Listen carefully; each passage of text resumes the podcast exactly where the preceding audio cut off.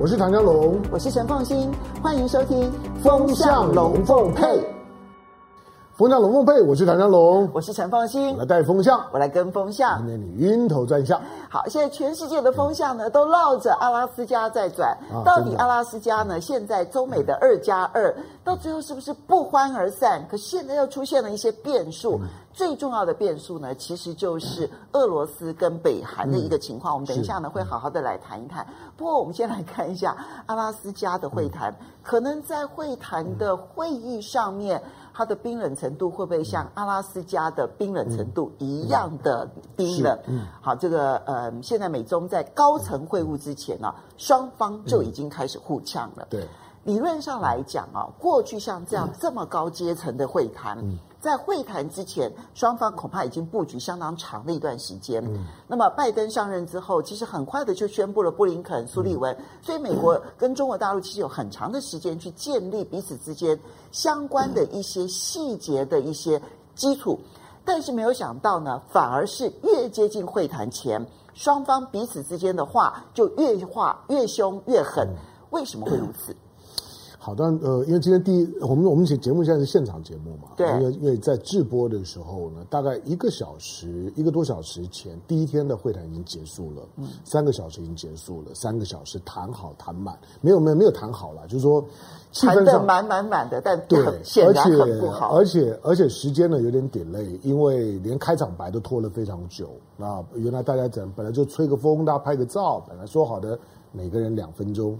结果呢，光开场就一个小时，然后之后就看到中美双方呢互相都在放话，说他不守规矩，就他没有照我们的约定，他在他在呢他在做做一些的宣宣传，好，这些大概都是过场戏。我们我们就前面的部分呢，我们称为锣锣锣鼓场，就是你要看那种看传统戏剧啊，主角上台就咚咚咚咚咚咚敲敲锣打，那个叫锣鼓场。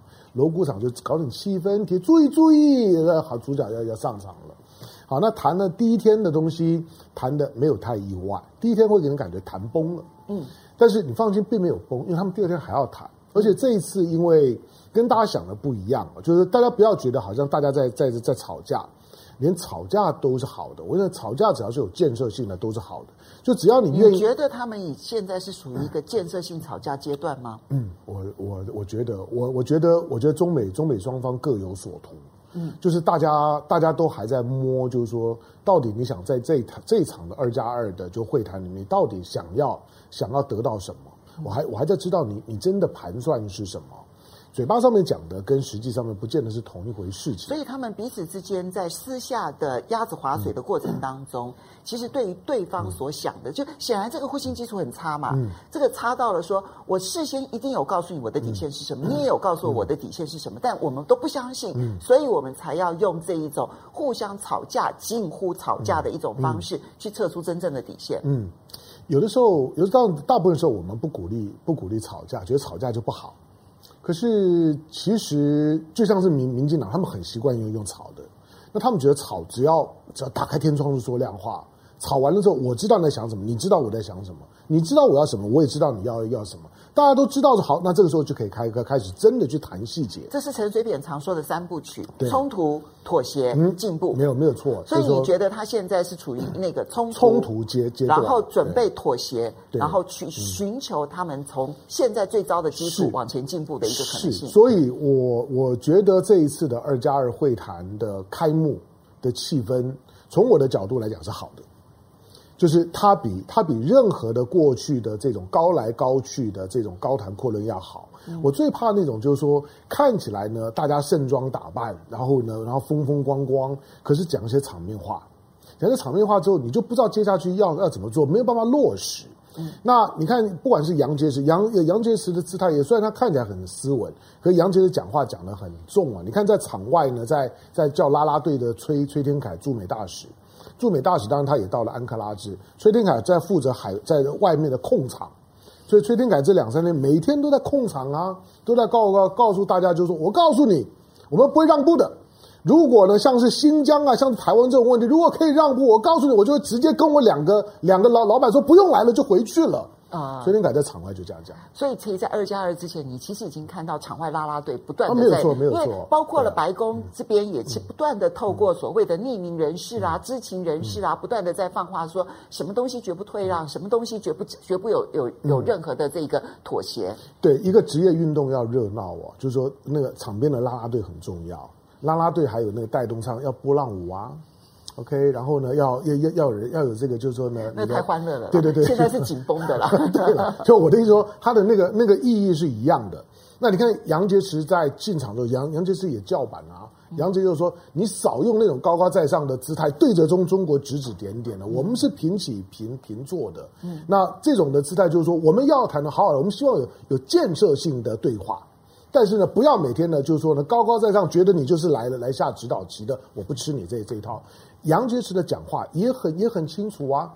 其实，在你今天看到的二加二会谈，从他一开始设定的那个 format，他就不是外界所认为的，就气氛不好，好像很冰。不，我认为阿拉斯加是很冷的，但是那个场子是很热的。我认为场子是热，而不是冰冷。大家认为冰冷是说你不预期他们会谈出什么。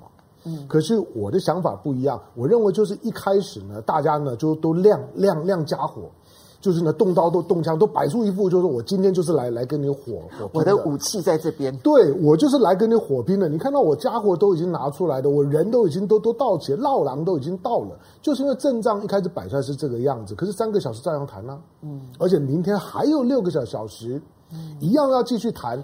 你想光是二加二九个小时，其实是很很长的。你对你那你什么时候看到两个国家两个国家用这种的级别的方式在谈？你找两个，我找两个，顺便呢周围呢各带十，所以十个，然后呢排好两天的议程在阿拉斯加，就是我指定席指定座，你们就两两个带带十个，我也两个带十个，到到安克拉治到阿拉斯加坐下来之后，我们谈两天三场。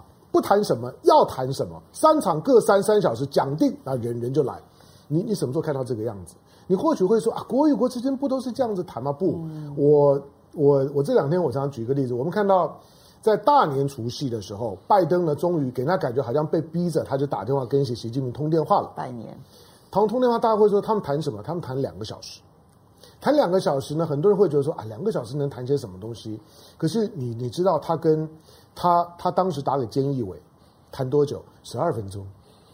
因为因为因为其实你知道电话里要讲很久，其实很难的。没有错嘛，所以我开玩笑讲，就是说男男人跟男人讲电话，平均不超过两两分钟。这电信公司最最清楚，电信公司只要把通联记录调出来之后，一看那个长度，就知道这这这是两两个男的在讲话。那第二第二长的是一个男的跟一个女女的，对，那最长的一定是女女的跟跟女的。我其实我讲不了这么久的电话，各位我讲不了这么久。对啦，可是我的意思就是说，当当你知道他跟菅义伟十二分钟，嗯，你知道他跟文在寅通话几分钟？八分钟，嗯，所以你就知道他跟他跟习近平已经讲了非常久了。恐怕那也跟现在的二加二是一样的，没错。其实是有它这个火热的议题在跑的，那但是也就是在忽视对方的底线。对。但我们其实除了观察这个二加二之外，场边其实呢有一些状况，它是有些是预期中的，有一些可能是不预期的。第一个，我们先来看的是美国跟俄罗斯之间的关系。哦，这个有意思。突然之间的出现了急转直下的冰冷。嗯，这个啊，其实我不知道拜登当他是他是故意要做这件事情吗？我实在非常的怀疑，因为在中美还要去确定双方彼此之间关系试探的过程当中，美国跟俄罗斯的关系交恶成这个样子，我觉得对美国并不利。但是呢，拜登他在接受访问的时候，他当然是顺着主持人的话。然后呢，提到了就是现在美国他们调查出来的结果，俄罗斯跟伊朗确实有干预美国大选，反而是中国大陆没有。那么，于是呢，这个他的主持人在问到了，就是俄罗斯有下毒杀这个试图要杀害那个反对派的这个领袖的时候呢，然后他就问说：“你觉得普丁是一位 killer 吗？嗯，刽子手或者是杀手？哈，就 killer 吗？嗯，然后结果。”拜登居然回答说：“是的，我认为他是。”我认为是。就一个美国总统说另外一个国家的领袖是 killer 这件事情，当然非同小可。你看到俄罗斯的反应非常的激烈，从总统普京出来说话，外交部长出来说话，立刻召回了这个大使，就俄罗斯驻美国的大使。美俄之间的关系会让中美之间他们的这个杠杆平衡点出现变化吗？呃，其实他已经他已经出现变化了。那刚刚凤凤馨刚刚讲说，拜登拜登是故意的吗？我实在觉得不可思议，因为这就是一个困难，因为因为现在大家都怀疑拜拜登的脑脑袋有问题，所以他讲话大常会就是说他是他是失失智，他是因为脑脑子里面可能可能什么地方搭搭错线。不，我告诉你这件事情最少就这件事情，他是挑时间挑场合刻意的。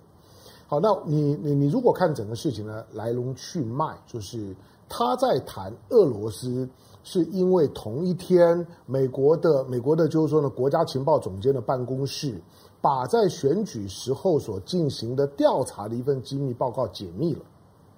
那那个解密的报告，那个那个调查报告，就是到底有没有国外势力介入美国的选举？嗯，那那个情报总监的那个那份的报告解密了之后呢，就是直接说俄罗斯介入。嗯，而且那个报告里面说，这个呢介入呢是在拉抬呢川普，而在压抑拜登。嗯，我如果是拜登，我我会我当然火啊。那实际上，拜登从选举以来到现在，他一直是川呃是这个呃俄罗斯为敌人哦，嗯、是威胁性极大的敌人哦，嗯、而不是竞争对手哦。对，让当然这个事情还得再往前推。其实有关于美国的情报部门在调查境外势力，透过网络跟金钱在操作美国选举，从二零一六年就开始了。对。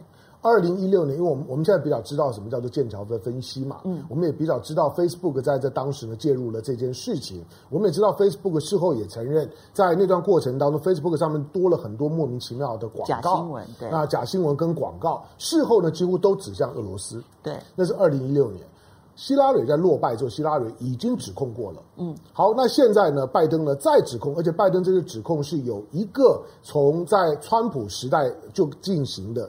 报告，这个报告现在公开了，就是你俄罗斯，所以拜登有国家公权力，然后来证明说俄罗斯的介入。是，那因为同一天嘛，那同一天，因此呢，呃，包括了就是说白宫的白宫的发言人，那这个沙沙奇呢也讲话，沙奇的讲话的调子呢跟跟拜登几乎是一样的，就是就说俄罗斯介入了，嗯，而且俄罗斯呢是在拉抬川普。嗯，那在在呢，在压抑拜登。虽然拜登最后赢了，可是你知道，在美国，美国的美国政，因为他当大国当久了，他有一个一个他的他的魁在那个地方，就是说。我是老大，没有任何人可以管我的家务事。就是啊，美国可以介入别人的选举，别人不可以介入美国的选举。就就就是这个意思，就是美国可以介入，我可以介入你所有的事情。对，你说的选举内政，我指指点点，因为我是老大。可是我告诉我家里面的事，你敢给我讲，你试试看。嗯，所以呢，中中国其实他很知道这一点，所以中国从头到尾都不讲话。你任何有人试探，包括在记者会当中有人试探的问中国发言人有关美国选举，你发现美国的中国的外交部的发言人都很清楚，是就是不不讲话。对，可是呢，俄罗斯被逮到，就最少美国的调查报告认为你俄罗斯介入，所以你看拜登的讲话就很重。拜登的讲话除了说他是个 killer，嗯，就讲说呢，他反正呃有一些的，包括下下毒啊等等这些事情，他是个 killer，而且呢，因为你介入美国的内政，所以。我要给你的教训。他甚至于呢，曝露了他跟普普丁之前的通话。他通话的时候呢，内容，你你可以想到那那段时间，就好像我我跟陈凤金讲讲话，就是说，哎，就是我打算在陈陈陈凤金接了，那我就简单的跟陈凤金讲说，我我了解你，你也了解我，啊，我告诉你，我接下去呢，我可能要做的事情，我如果做了，那你就知道，那我就是真的是讲到做到，大概就就就这个意思。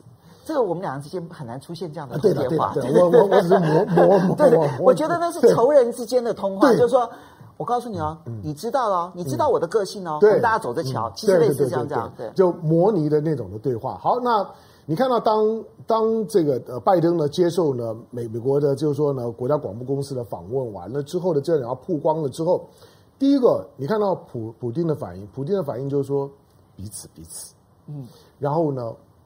俄罗斯的这些的国会啊、媒体就就就发作了，就是你怎么可以对对我们的对我们的国家领导人讲这种话？嗯，然后他就召回大使。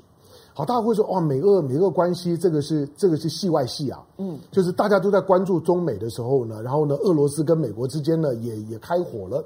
好，因为在过去的这两个月里面，和凤仙大概也有也有注意到，就是拜登上来了之后，美国的美国的战略的讨论圈子里面。呃，有两种声音是很特别，一种之前我们讲过，叫做战略退缩，对，就兰德报告，okay, 对就是就战略退退缩，就我们不要再管这么多事儿，以兰德报告为主的，对我们，我们不要再管管那么多事儿了，因为我们管不了这么多事儿，越来越复杂，把自己搞得焦头烂额。第二个声音呢，是我们是不是应该考虑联俄制中？嗯，这个声音听到就是把把过去的联中制俄倒过来，我们现在是不是可以联俄制？既然我们认为我们的我们我们的中期的国国家安全战略报告里面。二十四页里面，我们讲中国讲了十五次，中国是我们的主要的对手。那我们部署了这么多的人力，那我们拉帮结派，开 G7，开开 Q4，开二加二，开了一堆的会，不就为了要要防中吗？那那那俄罗斯呢？我们为为什么不把俄罗斯拉过来？但是你看到拜登的讲话，你就知道联俄之中是不可能的。所以拜登是要利用这样的方式告诉大家说：第一，联俄之中是不可能的。那第二个，你讲说这是戏外戏，我其实也怀疑，因为这个时间点等于是拜登选择的，嗯、拜登可以选择任何一个时间点去接受 ABC 的访问，嗯、他不需要选择在中美二加二高层会谈前，然后去接受 ABC 的访问，嗯、然后顺着主持人的话讲出了 killer 这句话。嗯所以，你与其说是戏外戏，它会不会是戏剧里头的一个很重要的一个主轴？从某种程度来讲，对拜登来讲，我转移焦点，让大家知道说，其实最可恶的是俄罗斯，嗯、会有这样的动机在吗？有啊，当然这个这个我也怀疑了。不过我们没有没有没有证据。但就像说我们看一部大戏的时候，他他他不能够只有只有两两个人演嘛，总要有一些有一些周围的周围的其他的副线，就是故事的副线要要发展。然后第二男主角，对对对，然后外外面就要有很多的灵眼，好，那灵眼很多。那你认为美俄关系？我认为就是这条的副线。那这条的这条的副线不是只有这个样啊。不不是只有美俄关系，不是只有在告诉你就就是说，哎，我我我对俄罗斯就把它当敌人。我一开始我我就告诉你，所以拜登要告诉所有人，联俄制中是不可能的。是，好，这个其实是戏外戏的主轴。嗯，那有没有转移焦点的目的？这个我们现在不得而知，因为时间点有点太过巧合。但是呢，我们没有任何的证据可以说他想要转移焦点。但这件事情是值得观察的。我我认为拜登他也美国有一个倒过来的比较可能的意图，就是说他要把俄罗斯跟中国打得更靠近一点。哦，就是我，因为现在真的是更靠近。对，我要把你们的都都当做呢，就让让你们更亲近，这更方便我跟盟友之间的操作。嗯，因为当我今天要跟要跟日本、韩国的就新北约，或者是要跟俄罗斯、印度，或者是要跟欧盟这些我传统的这些的盟邦，我叫他们回来，他们不回来。嗯，我最简单的方式就是你告诉你看到他们在一起了。嗯，你有没有看到他们在一起？你还 你还你还你还不赶快跟我在一起吗？你看他们在一起的时候，你会有安全感吗？你一定没有安全感。嗯，那尤其最近呢，在欧欧洲为了乌克兰的事情，乌克兰又又开打了。那呃，俄罗斯跟欧洲之间关系又紧张了。这个时候其实是搞气氛很好的时候，就是我与其我要去争取争取一些人靠到我身边来，叫不回来。那另外方式是告诉他们说：“你看外面的环境很可怕，你们还要到处乱跑吗？赶快回回到我我身边。”这个是我认为美国现在的核核心战略。换句话说，不是什么联俄制中，他基本上也不会去分化中俄，因为他分化不了。但是呢，他要把中俄呢包裹得更紧密。第二个就是说，你你可能不知道的，今天三月十九号嘛，那三月十九、二十这两天的时间，在阿拉斯加的会谈一结束，三月二十二号。俄罗斯的外长拉夫罗夫就要到北京访问，王毅邀邀邀他。嗯、那你有没有注意到王毅在在上个礼拜的两会的中外记者会当中，王毅接受了二十七个提问，一百分钟，其中有一个提问呢是俄罗斯的塔斯社的提问。嗯，俄罗斯的塔斯社问王毅说对中俄关系的看法。王毅王毅怎么说？王毅说中俄中俄呢是是就是说越来越越紧密。他说中俄现在是。这两个国家，我们互为战略依托，互为发展机遇，互为战略伙伴。王毅是这样讲的，就是中俄之间的关系呢是打不散的，越打越紧密，是空前的友好。嗯、那在这个时候，如果凤新刚刚讲说拜登这个时候呢，刻意呢去戳戳普丁是一种的刻意。那我告诉你，王毅邀拉夫罗夫来才是刻意。好，不过刚刚讲的这个还是拜登的刻意，嗯、对不对？有一场戏外戏，可能是出乎美国意料之外的，嗯、那就是北朝鲜突然的宣布跟马来西亚断交，嗯、而且他的理由是说呢，把北韩的这个公民呢引渡到美国，所以他断交的是马来西亚，嗯、但剑指的其实是美国。嗯、这件事情啊，在这个时候。北朝鲜也不是说他不知道说这个时间是大家关注的是中美高层的会谈，他其实刻意的在这个时候采取这个行动，显然希望在这一场戏当中，哎，我要有我的戏份哦，我就算不是第二男主角，我也要扮演第三男主角。北韩会如何的影响到中美之间的相关的地缘政治的影响？朝鲜在我们观察东北亚的政治的时候啊，其实。大部分啊，研究中的中东北亚政治战略的人，不管你你的，当然绝大部分人不喜欢朝鲜，不喜欢金金正恩，把它当做是个笑谈。嗯，可是你从一个地缘政治的操作的能力来讲，我觉得朝鲜是很厉害的。对，朝鲜是倒过来，朝鲜借借着他自己的战略的重要性、战略地位的重要性，他不是被大国玩，他在玩大国。嗯。他在玩大国，所以他很懂。或许对于自己国家的经济发展，我觉得能力不足，他没有办法能够放松他自己自由市场的活力。嗯，但是就他专心一意的去玩大国政治这个角度来看的话，其实我同意他玩得很厉害。对，那你说那朝鲜干嘛在今天突然有这个动作？他今天有有这个动作，他不是给给给大陆看的，他不是给俄罗斯看。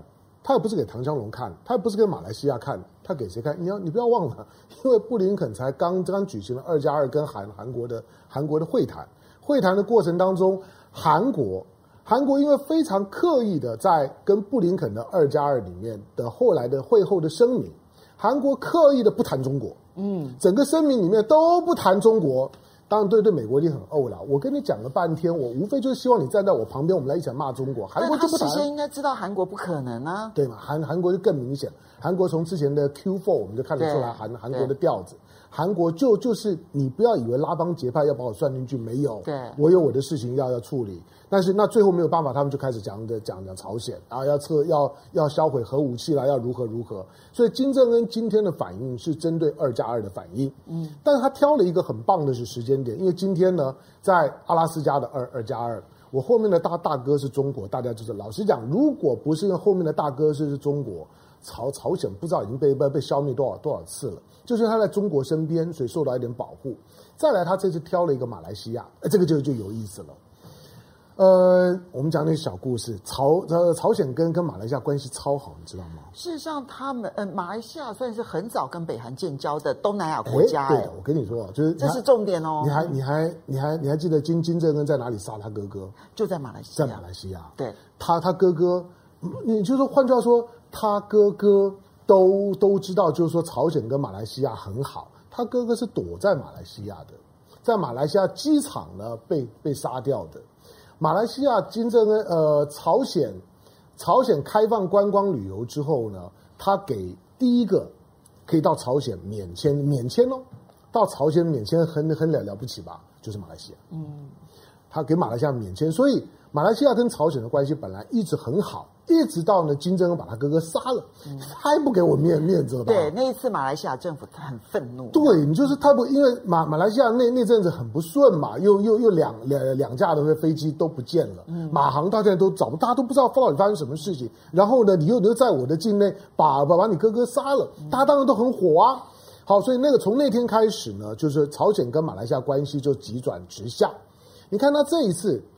特别挑这一天，而且理由跟美国是有关的。对，因为呢，你马来西亚竟然要把一个朝鲜人要引接受呢美国的要求引渡到美国，这个朝鲜人是犯了什么滔天大罪吗？老实讲也没有，嗯，他只不过是从马来西亚一些贸易啦。对了，其实他就是。偷偷的在海外呢，去收集一些奢侈品，嗯，然后出口到朝鲜，大概是供应呢朝鲜的权贵使用的。对，因为现在北韩是被美国制裁的，对，然后那个制裁里头其实包括了奢侈品的部分。对，好吧，那这个人呢，好，你你可以讲他就是一个朝鲜在外头可能帮帮朝朝鲜的贵族呢，在兜一些好吃好喝好玩的窝锅，供应呢，就是说呢，朝鲜的朝廷的需要。那从我们角度来讲，也不是什么大罪嘛。嗯。但是因为美国的，哎，你我你违反了要引渡，好，那马来西亚答应了，马来西亚说好，那我同意引渡。挑这个时间点爆发，那个事情的本身是不重要的。嗯。那个人是不重要的，重点是说马来西亚，重点是二加二的会谈，重点是呢，美日美韩之间的刚举行的二加二，在这个时间点上面来讲，朝鲜的动作。基本上跟马来西亚已经没有关系了，马来西亚只是一个背景，它重点是给美国看、给中国看、给朝鲜看。那这样一来的话，对中美来讲，其实美国就承受了一个新的压力，那个压力就是来自于它怎么样子减少。北韩在这一段期间可能会骚扰东北亚的安全，嗯，因为日本会很紧张，嗯，然后呢，美国也会觉得如芒刺在背，嗯，可是你要减少北韩对于美国的威胁，你势必要去透过北京，那这个时候中美之间的那个杠杆平衡点又稍微的倾斜了一些。对，因为我们呃，我我觉得峰问的这个问题是很棒的问题，就是说，因为每次当当台海有有事的时候，南北韩一定就有事，对。尤其当中美之间只要谈台湾的时候，你就发现，哎，朝朝鲜就会有有动作。朝鲜非常清楚的知道，就就是，OK，你你美国抓着台湾当当筹码，那中国就拉抓着朝鲜当当筹码，看你怎么办。OK，所以今天当当就说呢，中美之间呢，在阿拉斯加举行二加二的时候，我认为我们刚刚讲的这这几场的戏外戏，就是支线的戏，它都不是不小心。那被自己加进来的，你会以为它不联系，不，它其实是整个戏的一部分。只是所以你看国际新闻一定要连在一起看。你只是看那个剧本的框架，你有没有看得够大？嗯，其实我认为它是同一组的，它是同一出戏里面的部分。那大家的戏份呢，也都已经分配好了。好，俄罗斯有俄俄罗斯的戏，然后呢，朝鲜的有朝鲜的戏。尤其金正恩对于拜登上台了之后，我觉得金正恩是有准备的。金正恩到现在为止，美国都已经讲了，我一直去敲门，他的他不理我，啊，已读不回，已读不回呀，啊。跟你像像像特朗普在的时候，在三十八度线还可以把他拉过来，你想那种的感觉差差多少？那拜登当然，拜登如果要要让东北亚的，就是说新北约，要让日本跟韩国安心，拜登一定要分一点精神去把朝鲜安安抚住。嗯，因为你朝鲜你吃不到他，他已经有核武器了。嗯，那你吃不掉他，那怎么办？东北亚的紧张对于美国来讲既有利，但是也不利。就有利就是说会让日韩很没有安全感，所以他跟美国站在一起，就更依赖美国的驻军。对，但不利的地方是，如果北韩对准的是日本而不是韩国的话，那会使得美国在处理日韩关系上面会变得更加的严重。对了，就是说不利的，就是说当当朝鲜半岛的情势又紧张的时候，让美国处理台海的问题的筹码就变少。因为日韩会不断的去对拜登施压，就是说你你答应我的，我们都没有发展核武器。日本跟韩国有没有能力发展？当然有啊，有啊。但是你告诉我说，我有美日安保，那我有我有我有就是说美韩的军事的同盟，所以你们不用发展核武器，我保护你。可他现在他现在就要要要跟我翻脸了，那你怎么办？美国在这方面的操作，他始终就在那个这边呢，快要快要快要失衡，他就站到这个这边来，这边快失衡，他站过去。美国就是一直在中间跑来跑去的。所以这个时候的朝鲜的动作，我认为是对于就是说中美之间的二加二的一个测试。所以我们刚刚讲了两场戏外戏，一个是美俄，嗯、另外一个是北韩跟马来西亚。嗯、所以这里面就看到有另外一个戏外戏，就是两岸之间呢、哦。嗯可能就会使得美国更难分心。嗯，我们在讲等一下邱泰山昨天的记者会的时候呢，之前我们先来谢谢几位网友。好 好，好开心啊！我谢谢斗内 加藤先生，他斗内完了之后，他说你们的节目看太多，还以为岛内人都这样，不行不行不行，他要去看大苹果三明治这种娱乐新闻。对对对，太多正经节目不行哦，不利于他的娱乐。他讲的真好，这样子。然后接着他问你说，台现在台湾在流行的就是鲑鱼。我们没有改名，且不要不要叫我鲑鱼，我说因为现在有人准备要针对龙虾要要促销哦，所以你想要改名叫龙虾？不是，我叫我就我就叫唐香龙虾就好了。来，等一下，迟晓东已经说了，龙哥要不要改名？虾哥没有龙哥霸气，好不好？来，我们再看东方四公，他说两国断交是很严重的事，马来西亚把朝鲜人引渡给美国，这事很严重。如果加拿大。把孟晚舟引渡给美国会有什么结果？嗯、对，当然了。嗯、好，OK。然后呢，这个央勋旺他高情商会说，祝你身体健康；低情商才会说你快死了。他是他是反讽那一个，就是普丁呢，就呃拜登控普丁刽子手嘛，然后普丁说祝你身体健康，其实那个反讽意味很浓哦。当然了，就跟我们在平常，如果您讨厌一个人，就是说，哎，出门走走路要注意啊。嗯嗯，要小要小心点。好，来，然后央勋旺说，所以说拜登比较像个泼妇，反而普京显得有水平多了。祝你身体健康，好。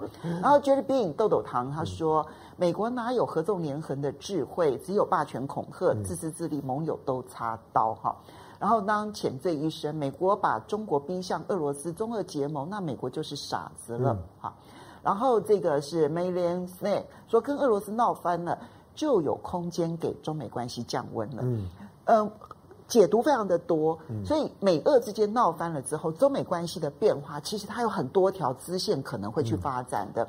这我们当然会持续关注，但是也在这种情况之下，你可以想象得到，嗯，拜登一定会强力的施压蔡英文政府说，哎，台海之间你要保持平和哦，嗯，你不要在这个时候闹出任何事情来哦。我我东北亚已经搞不定了，嗯，然后美俄之间现在有状况，我欧洲的同盟还没有建立，嗯，然后我亚洲的同盟东协现在不买单，所以你千万不要闹事哦。这会不会是成为一个很重要的背景？但我也很欢迎这个背景。嗯，坦白说，因为昨天呢，陆委会的主委邱泰山举行的这个记者会，我认为是重量级的。嗯，这比之前讲那个空口白话的什么春暖花开啦。要有建设性的多，我们来听看看邱泰山是怎么说的。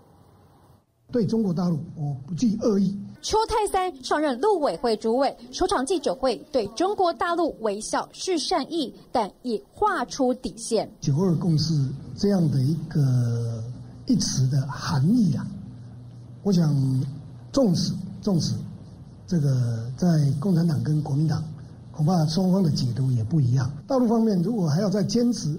我想这个是一个不公平、也不公道、也不切实际的一个要求了。所以双方是不是能够再去找到一个最大的公约数？第二个，双方能不能有一个所谓建设性的模糊？两岸还没谈出新的模糊性公约数，中国大陆已推出对台农林二十二条。我的感觉是满天钻金条，被杀不半条。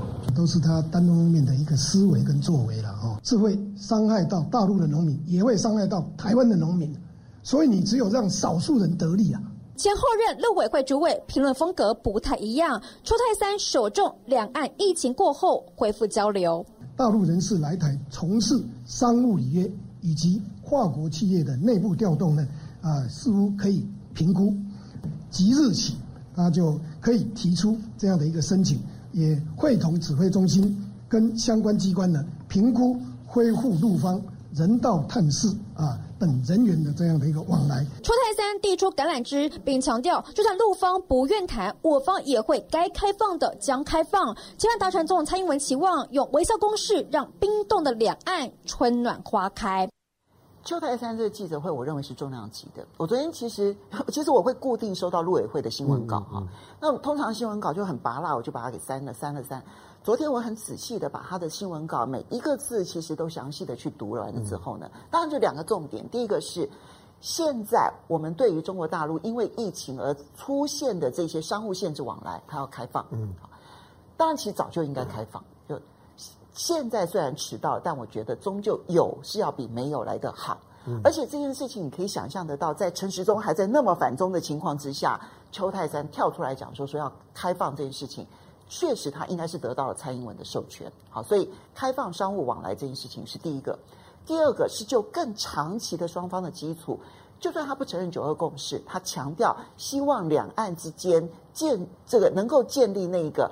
建设性的模糊，九二共识被称为叫做创造性模糊。现在他希望能够有一个建设性模糊，这真的是递橄榄枝。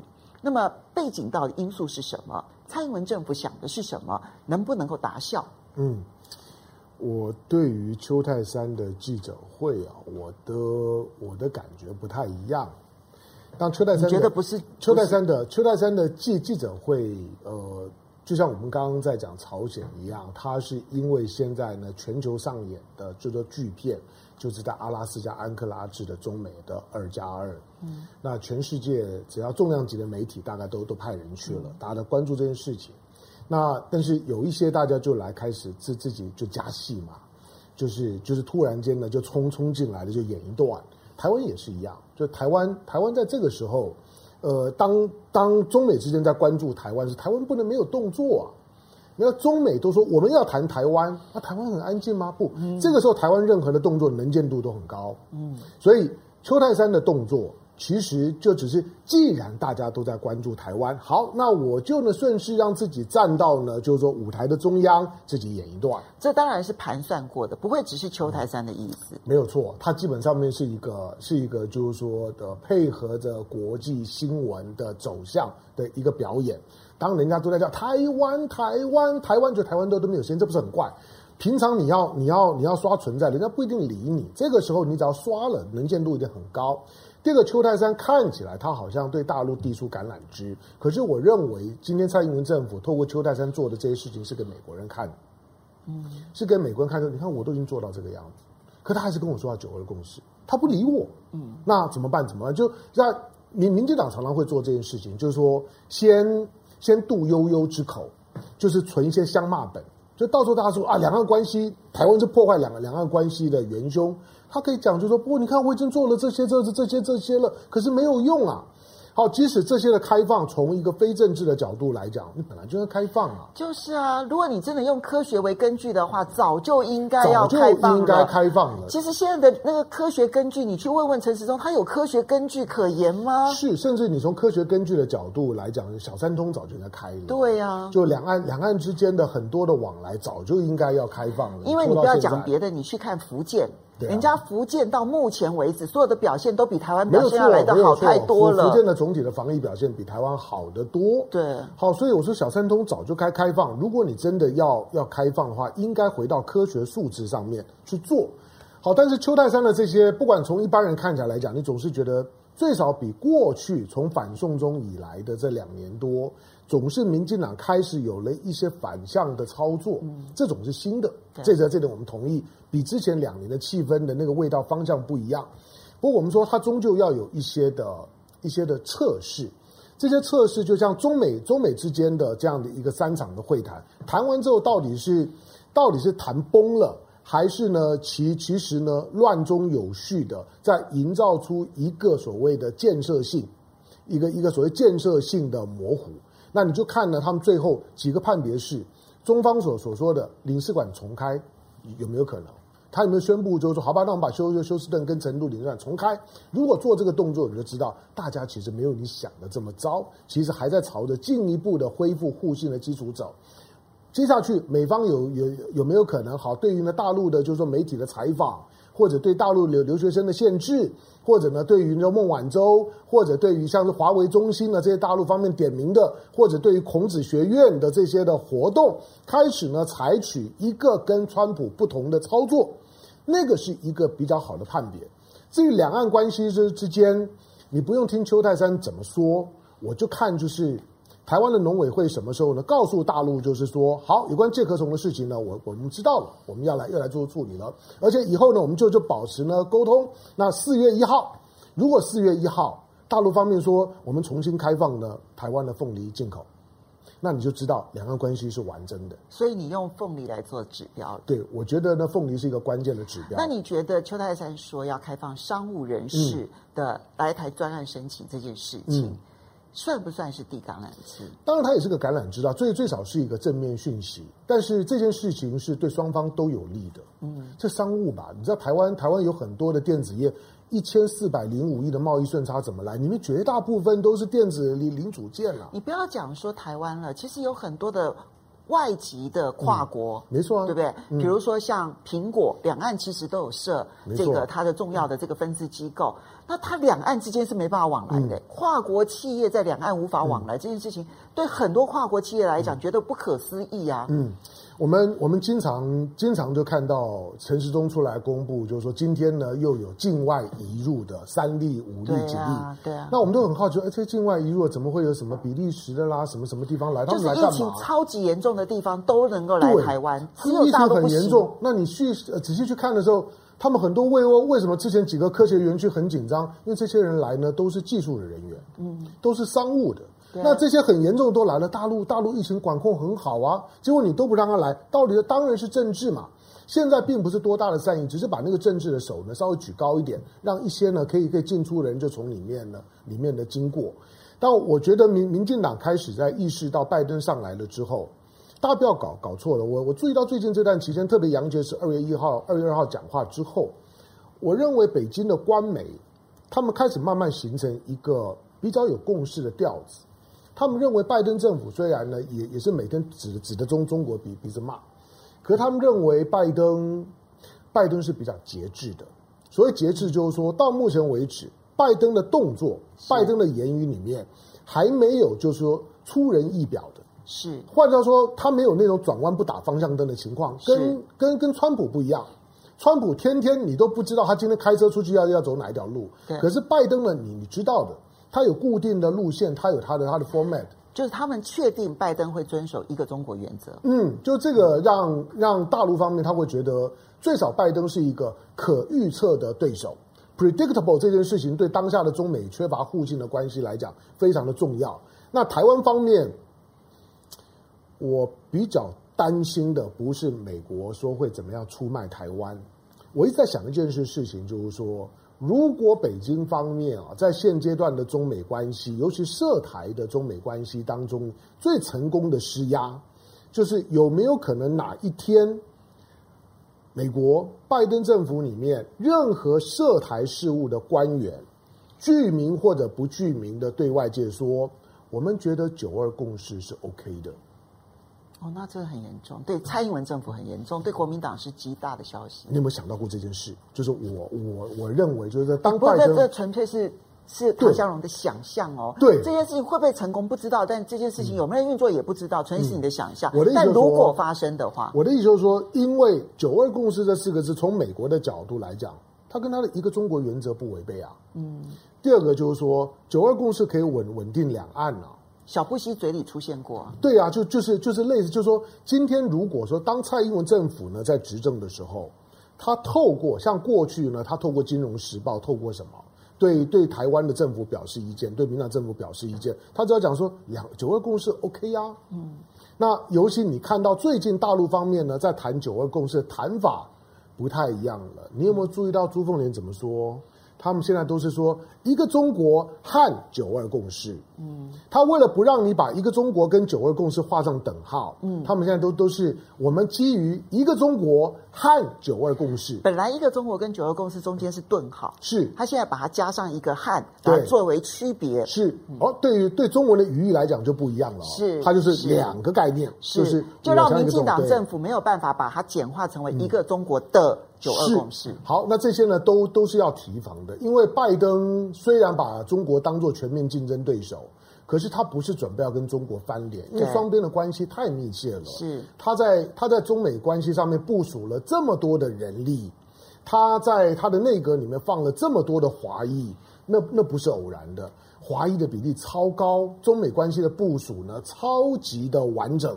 那这么完整的部署，就准备跟你中国长时间的纠缠，这个纠缠是不能够被破坏的。所以，相当你怎么去看邱泰山特别的提到建设性模糊这件事情？因为我们知道说九二共识，它对于两岸运作能够发挥效果，跟的创造性模糊是有关的。这是苏起呢，其实在当初提出九二共识的时候，就特别强调。嗯。目标就是要创造性模糊，但现在邱泰山其实是等于在回应九二共识的创造性模糊，然后把创造性变成建设性模糊，这里面就牵涉到蔡英文政府显然感受到，如果没有那一个模糊的一个叙述空间为主轴的话，两岸之间是不太可能有任何交流的可能性。嗯，那所以对岸会接招吗？而这个建设性模糊有机会出现吗？嗯。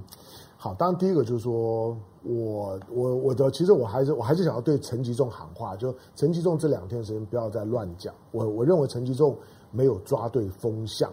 等一下，我跟你说，嗯、唐湘龙，你跟陈吉仲喊话是没有用的。对，只要蔡英文一通电话，陈吉仲马上一百八十度改变，没有错，哪里需要你唐湘龙？所以，所以我我我我只跟陈仲陈陈仲摆出一副说我们凤梨，你就算你开放，我也不要卖了。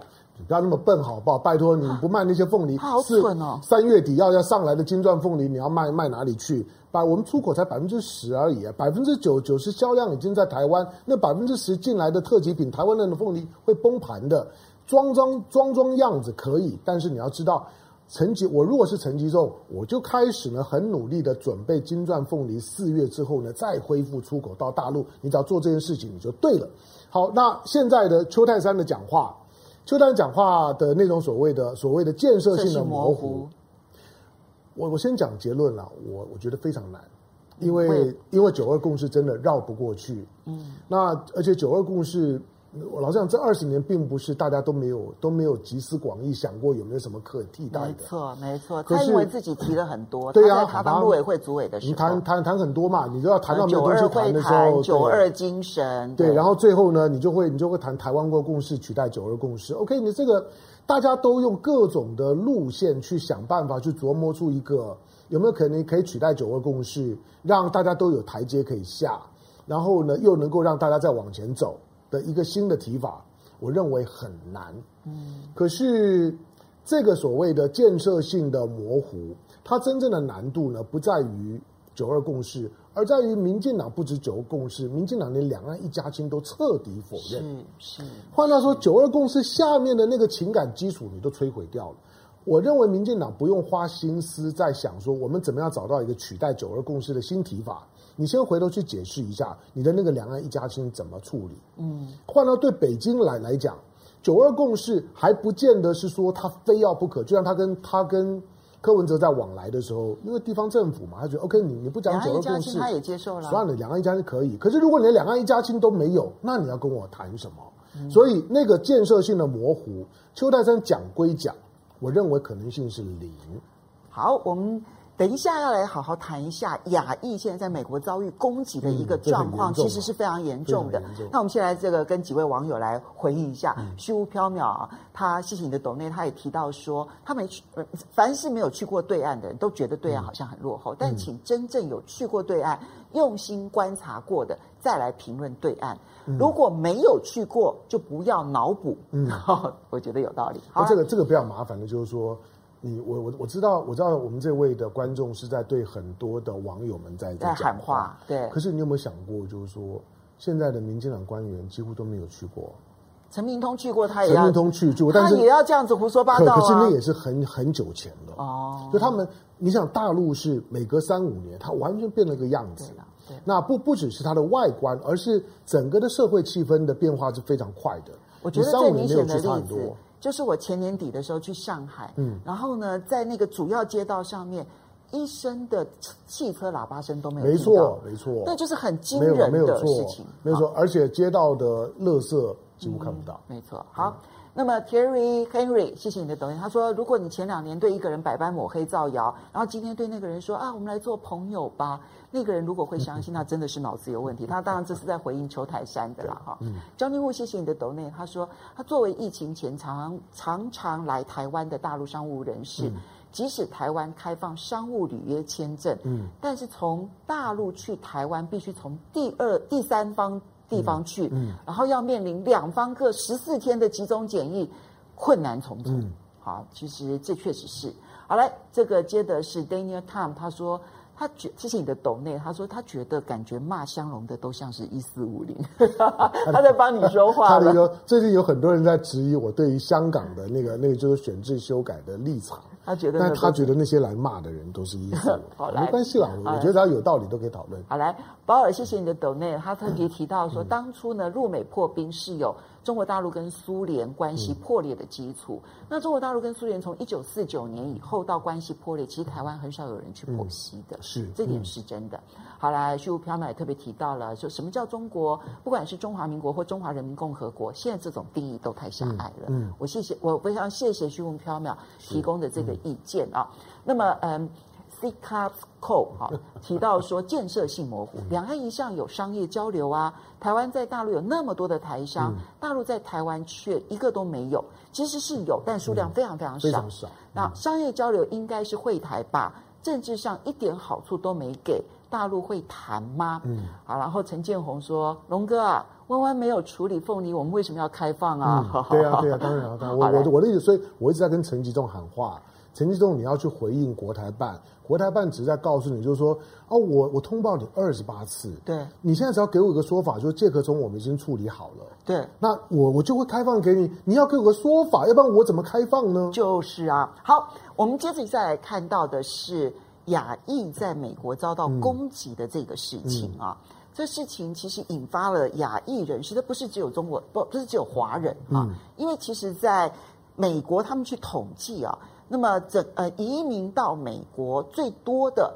除了中国大陆之外，嗯、然后还有就是菲律宾、嗯、越南、嗯、印度、台湾、韩国、嗯、日本，日本其实比例算是少的，但这些是主要的啊。嗯那么，所以这些人其实都是被攻、潜在被攻击的对象，因为去年一整年已经有超过三千八百起通报的歧视或者是攻击案件了。嗯，我们来看一下《纽约时报》呢，就特别的去剖析了这个事情背后亚裔的崛起跟亚裔的恐惧。嗯，啊，因为过去一年在美国发生了将近三千八百起针对亚裔美国人。还有太平洋岛民的仇恨事件，从辱骂到人身攻击无所不在。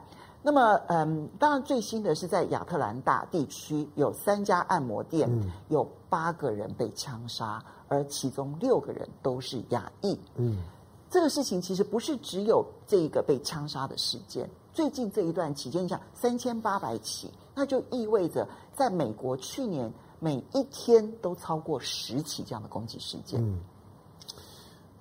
你很你很很难想象哈，就是说在那样的一个环境当中来讲，你你如何食衣住行会觉得没有压力？嗯，那当然呃，因为亚裔特别是华裔啊、日裔啊、韩裔啊，他们的移民几乎都是在大城市里面，嗯，那经济条件呢相对比较好。比如说这这次最近在亚特兰大。亚特兰大去年我们讲过，去年在黑命贵事件的时候，亚亚特兰大最后变成是个精神地标。嗯，因为亚特兰大本来就是南北战争的关键战役所所在，它就是一个黑人城，嗯，那也是东岸的大城，那它又是 CNN 的本部，所以亚亚特兰大有很多层次的政治的或者历史的坐标。那在亚特兰大发生这个枪击案里面，我不知道大家有有有有没有听过，因为报案的。报案的是一个女女生，那个报案电话后来曝光了。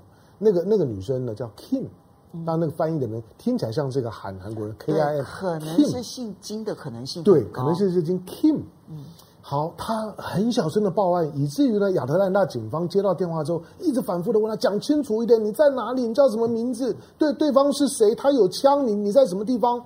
他很小声，因为呢，他他说他过来了，他过来了，我不能讲了。他躲在躲在一个一个一个柜子里面。他他说他拿着枪，然后呢，然后我我我现在呢是在叫一个叫一个什么什么 Gold 什么什么的一个一个哦 Gold Road。嗯，我在这条路上的几号几号？好，你进来，你们赶快来。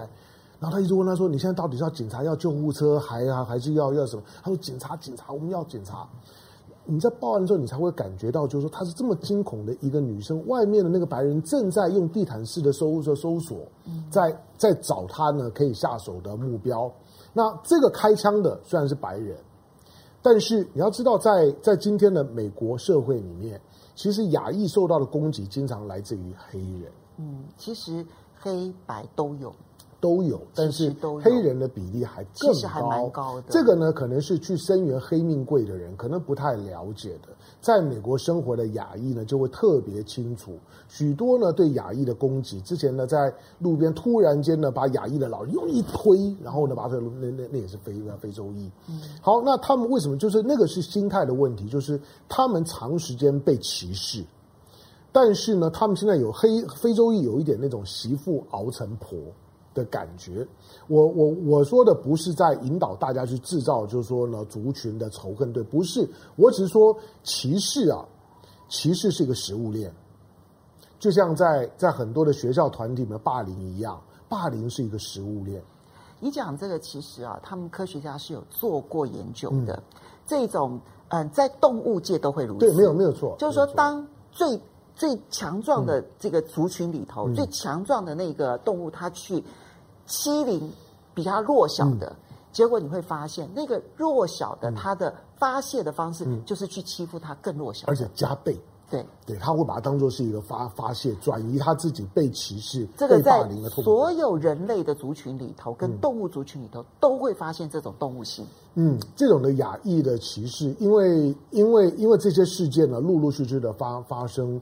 我们我们之前有讲过，美国的美国在过去被定位为这种所谓仇恨犯罪的比例，一年很少会会超过五百起。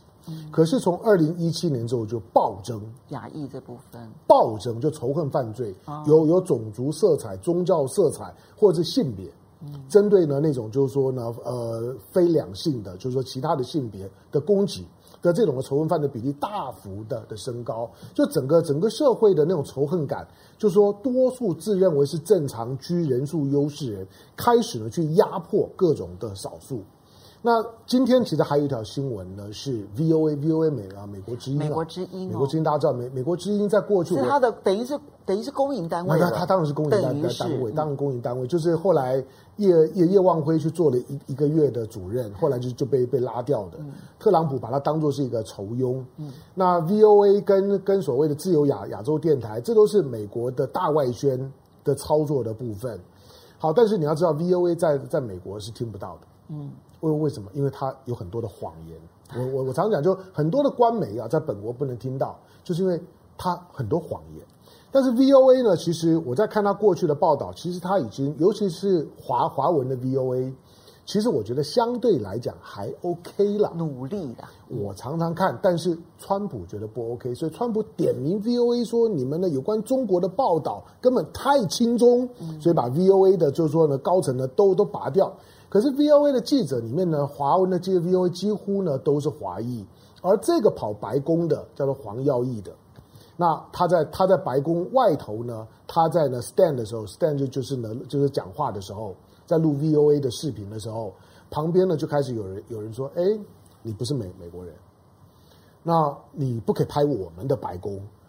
黄耀义在当下就觉得说，我不是美国人。我就算不我不是美国人，我不能拍拍白宫吗？嗯、然后呢，这个在旁边的这个鼓噪，就当他在 stand 呢，在在在录视频的时候，在旁边一直一直鼓噪，一直一直叫，甚至开始有其他的群众开始质疑其他的看起来在当地出现了亚裔面孔的其他的女女性。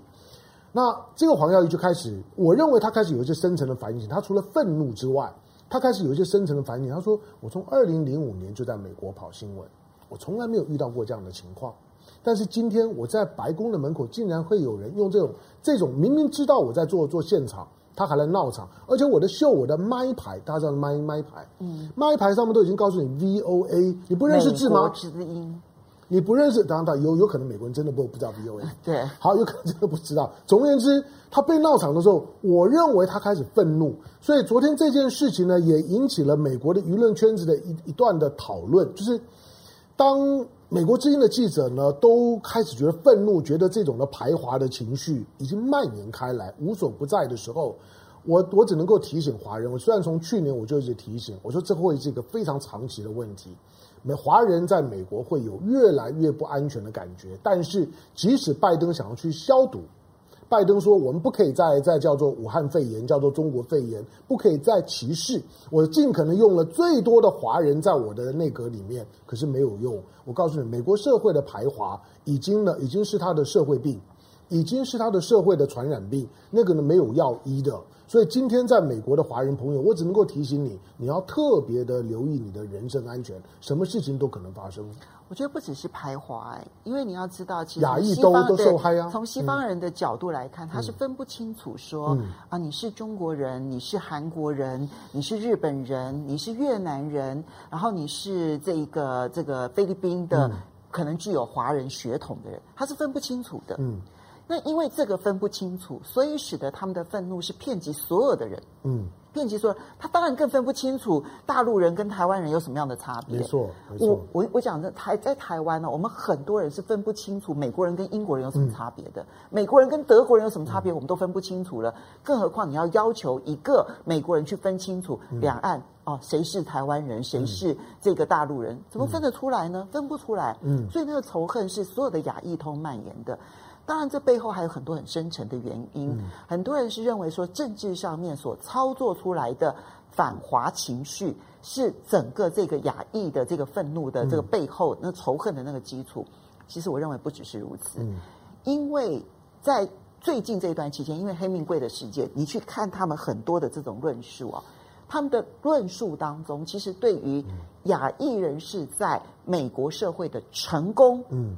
其实，对于很多相对来说没有办法、少数族群无法成功的族群，其实那背后是有、嗯、是有、是有不同的情绪在发酵。嗯，因为亚裔人士太成功了。嗯，亚裔人士大学的毕业的比例是特别的高的。嗯、然后呢，在社会上面取得教授、律师、医师各方面的这一些相对来说比较白领阶级的工作，那个比例是高的。嗯、所以，他既有这种。因为肤色的关系的仇恨情绪，他其实也有他在美国社会能够成功跟不能成功的这种阶级意识存在在那个地方。这、这、这、这、这会让全世界的亚裔人士会变得更加的恐惧。其实我们、我们、我们生活在台湾呢，我们在亚洲啊，这点讲起来不好意思，就是我们都很清楚的知道，不管是台湾、大陆，或者说是日本、韩国。这些区块的亚裔人士会移民到欧美的，都是条件不错的。其实是，其实是，那这他们都是条件不错，专业人士。哪怕哪怕我是去念书，我告诉你，我都是家庭经济条件不错的。那我来这地方有很好的学位，因此呢，我很容易在这地方呢存活下来。因此，你在美国的很多的大城市，比如洛杉矶啦、旧金山的周围，你会发现啊，你会发现它是真的，就就是当地。的这些呢，以以小小区来来讲，房价最贵的那个那那个区块，是就是亚裔居的区块，而且当地的学区一定是最好的，对，因为华人重视教育，没错，他就他就形成一个印象，就是说你们来了，结果把最好的地方占了，嗯，你们过最好的日子啊，我呢。相对于就是说，你看到过去的爱尔兰也好，意大利或者说是像是非洲的，就是说非洲裔，他们哪些人会会到到到美国？他们来的背景大部分都是在在原来自己的母国活不下去的，不要说是黑奴了，他是被被迫的。我是说，有很多都在自己的母国活不下去，他到新大陆去找机会，跟现在呢移民过去的亚裔是不太一样的。所以这些都形成了一个很重很重要的背景。嗯，那我们现在这个先谢谢几位网友，米娜米他懂内，然后他特别提到说，亚裔袭击事件如果从侧面来看的话，美国内部的种族歧视已经到了几乎不可逆的程度。没错。那么川普的崛起，某种程度其实就是种族问题。拜登想要安抚，但显然是做不到。做不到了。然后 Danny Way 其实特别谴责了《纽约时报》，就一边说你不可以对亚裔歧视，但另外一边他的文章标题充满了种族歧视。所以这一些啊，号称反中但不反中国人的媒体，嗯、其实是亚裔仇恨犯罪的始作俑者之一。我同意哈。Ken Wang，谢谢你的抖内，他特别说，共居叫老台，然后呢，美国军机呢就叫协防吗？都到南海来了，嗯、能够不防治吗？他说，美国其实他们要想一想，世界单都是美国的吗？哈。然后 John 他说，其实主要是因为川普带风。然后这一个行这个歧视亚裔，嗯、所以川普是源头，嗯、川粉其实是爪牙。嗯、好，Jerry Bean 豆豆糖他说黑人抢亚裔，因为亚裔有钱，那抢那白人杀亚裔，嗯、那是仇恨。对，就大家刚才讲黑人抢亚裔啊，这个这个其实是有有很多的讨论的，就是说黑人他为什么比较想要去攻击亚裔？第一个就是说他知道亚裔有有钱，而且亚裔尤其比较年长的亚裔，他喜欢用现金。嗯，然后就是说，所以才能够抢得到。对，如果是年年轻人，他可能不带现金，他可能用手机，他可能刷卡，所以他会去抢那牙医的。第二个就是牙医在体型上相对的弱势，所以他攻击牙医容易成功。可是你现在很多白人攻击那个牙医，嗯、都是攻击老人为主啊。是，嗯。恶心死了。对，好，谢谢 K 旺的抖内。好，因为时间的关系啊，非常谢谢大家的观赏，千万不要忘了继续支持风向龙凤配，要这个订阅，然后呢要按赞按赞，然后呢，然后还要分享，然后同时要开小铃铛。我们下个礼拜呢同一时间风向龙凤配再见喽，拜拜，呀呼。